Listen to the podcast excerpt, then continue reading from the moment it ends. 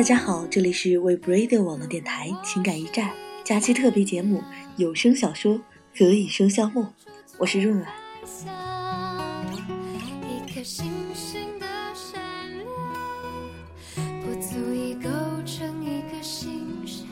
在上一期的节目中，我们说到了赵默笙在陌生的钱夹里发现了自己的照片，那么这个钱夹会是何以琛的吗？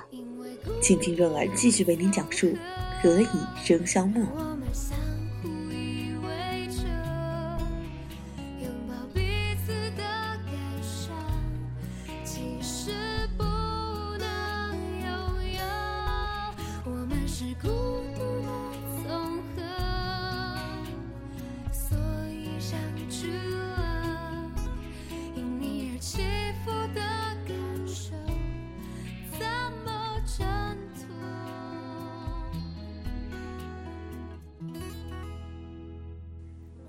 保安得意地说：“小姐，这是你的照片吧？虽然和现在差别很大，可我还是一眼就认出来了。差别是很大的，因为那是刚上大学时拍的入学照。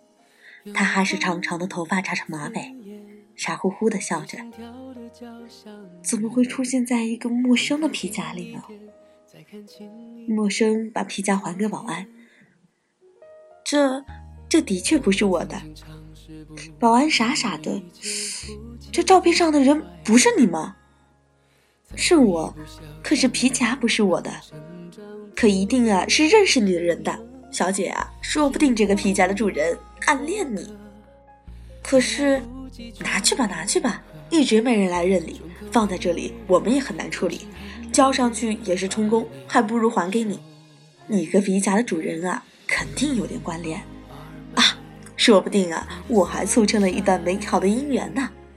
保安沉浸在电视连续剧时的想象里。一个月前，大约也是他碰到何以琛、何以玫的时候，会是他掉的吗？怀着这样可笑的猜测，陌生把皮夹拿回了家。晚上洗完澡，在床上仔细的研究它，简单的式样，名贵的现金不多。完全不能确定失主的身份，而那张照片，陌生小心的取出来，上面还有钢印的痕迹，应该是从什么证件上撕下来的。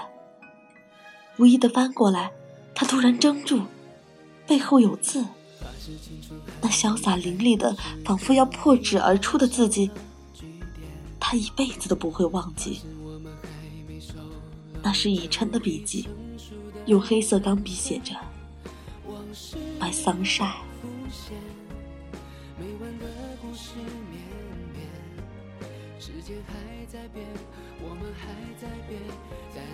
复杂城市里的生活一样可以过得很单纯，工作、吃和睡，如此而已。一段忙乱的适应期后，接下来就是麻木的重复。阿生啊，我到处找你。陌生刚踏入杂志社。就听到老远有人在喊：“老白，有什么事情？”老白其实很年轻，是杂志社的另一个摄影师，姓李。因为老说白字，所以大家戏称他老白。他哄明星啊，很有一套，所以杂志封面人物的拍摄都由他负责。我老婆要生了，明天帮小打模特拍照的事，能不能麻烦你？小小，陌生有点为难。我是没什么问题，但听说小小的脾气很坏，不是熟人根本不配合。老白也想到了这一点，想了想说：“那这样吧，你先去试试，如果实在不行再叫我。”第二天，当陌生见到冷艳动人的肖小时，他完全呆住了。他对国内的明星不熟，以前从来没有见过肖小的照片。不知道他竟然，竟然跟他大学时代的好友长得那么像。可他的好友是那样一个淳朴而笨拙的农村姑娘，眼前的人却翘着修长的玉腿，抽烟的动作熟练而妩媚。木生不敢认，也许只是相像的人罢了。可肖大模特眯着眼瞅了他一眼，踏着优雅的步伐走来。停在他面前。怎么不认识我了？少梅，可可不就是我？阿生，你跟潇潇认识，那真是太好了！一起来的同事兴奋地说：“大一的时候，他是我的上铺，大学里的上下铺可是最要好的。”潇潇的经纪人也凑上来说：“不是要拍照吗？赶紧的！”小小不耐烦了，他真的变了好多。木生一边拍照一边想：镜头下的人不再是那个笨拙的可爱的少梅，那么他是谁呢？也许谁都不是。一个好的摄影师能够摄取镜头下人的灵魂，而陌生捕捉不到小小的灵魂。也许是他功力不足，更也许是镜头下的人根本没有。潇潇很空洞，一种让人无力绝望的空洞。也许正是这种空洞，才使他红得发紫。拍完一组，潇潇挥挥手。今天就到这儿吧。可是潇潇，下面还有。他的经纪人急切地说：“就到这儿。”潇潇毫无余地地说，转头对着陌生：“我们去喝杯咖啡。久别重逢，应该喝酒。可惜最近我的胃出了问题，只好喝咖啡了。嗯，喝咖啡很好，或者你应该喝点牛奶。”陌生不知道说什么话才好。有太多太多的事儿想问，却不知道从何问起。身体比较重要，节食也要有尺度。木生找些不着边际的话说：“我从来不节食。”小小似笑非笑：“我酗酒。”少梅，木生惊愕于一副他自我厌恶的神色，激动地握住他的手。他怎么变成这样了呢？潇潇反射的甩开他的手，陌生一愣，气氛尴尬而沉默。你变了很多。半晌，陌生涩涩的说：“是的。还记得大一的时候，我暗恋过一个人吗？”小小冷漠的叙述自己的故事。有一天。我告诉他我喜欢他，他接受了，但他不爱我。然后，少梅死了。我现在是潇潇。三言两语，蚀骨穿心，陌生一阵心痛，什么都问不出口了。过了一会儿，笑笑冷讽地说：“你倒没怎么变，还是一副虚情假意的样子。”怎么舍得从金光闪闪的美国回来的？这话多少伤了陌生，但想一想，毕竟是他理亏在先，当年一声不吭就走了，七年杳无音讯，是他对不起他们的友情。那时候是我走得太匆忙，你不用跟我说这些。小小打断他，这些话，你应该向何以琛说。何以琛怎么会扯到他？陌生想起那日他和以梅丽影双双，我想他并不在意，不在意？你以为每个人都和你一样无情无义、没心没肺？小小的声音激动起来。你刚失踪的那几天，他找你找得快要发疯，后来干脆整天在宿舍楼下等。可是，他等来了什么？小小目光冷冷地指责他。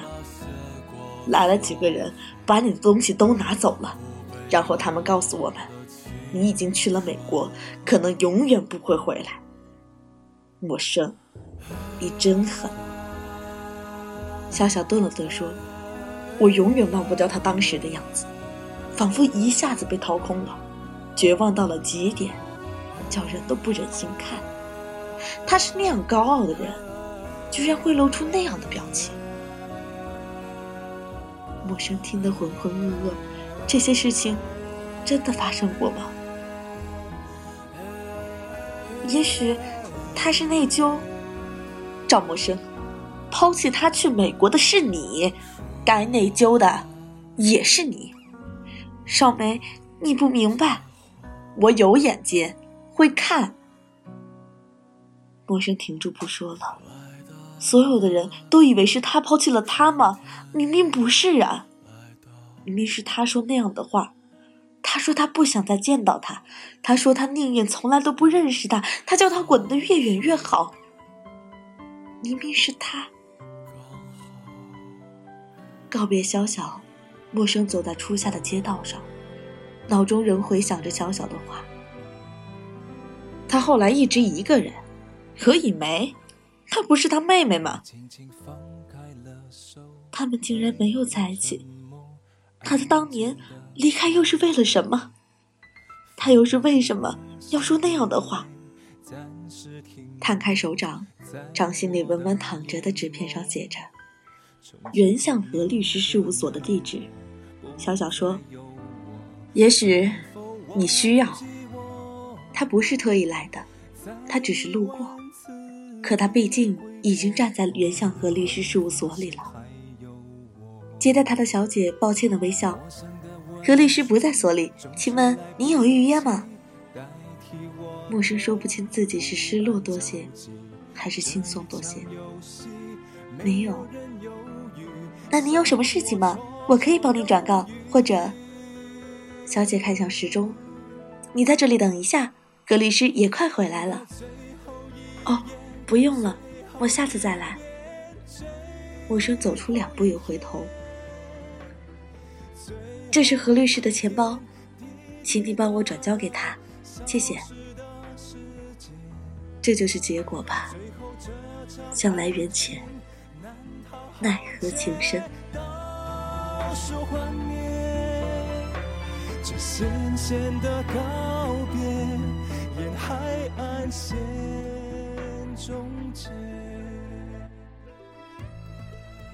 哎，阿胜，你在国外工作和国内工作感觉有什么不同啊？快下班了，杂志社的人也无心工作，闲聊时突然问起。呃，陌生四处张望一下，见头头不在。薪水高很多，稀罕，吃不到葡萄的同事们立刻鼻孔出气，表示不屑。你在那边有没有受到过歧视啊？多少吧。其实这也没什么好在意的。香港人还不是看不起大陆人。大宝从香港回来后感受颇深。当自己真的遇到，就不会这么想得开了。有次我老板就当着所有同事的面说，中国没有真正的艺术家。我一听气急了。从来没有那么真切地感觉到自己是中国人，当场就指着杨老头的鼻子说：“你懂什么中国艺术？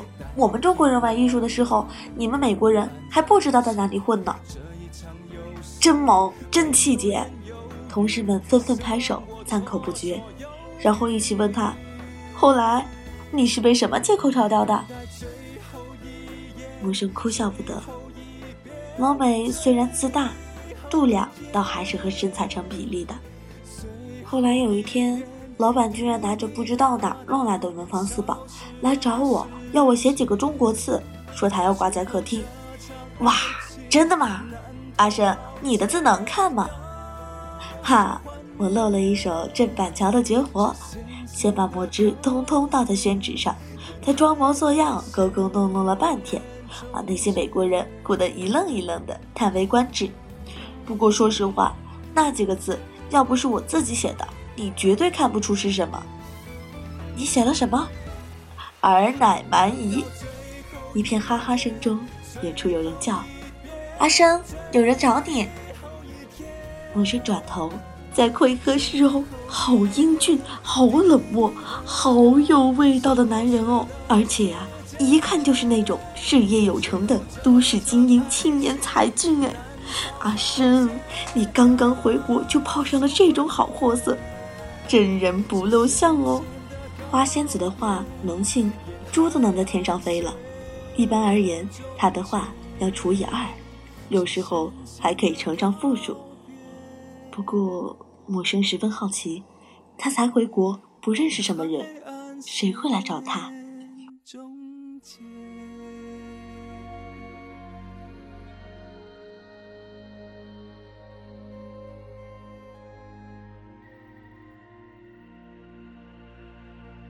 时间不早了，今天的《何以笙箫默》啊，就为您播送到这里，请继续锁定荔枝 FM FM 四三三二二为 Radio 网络电台，我们将为您送上。不一样的精彩。我是润儿下期与您不见不散。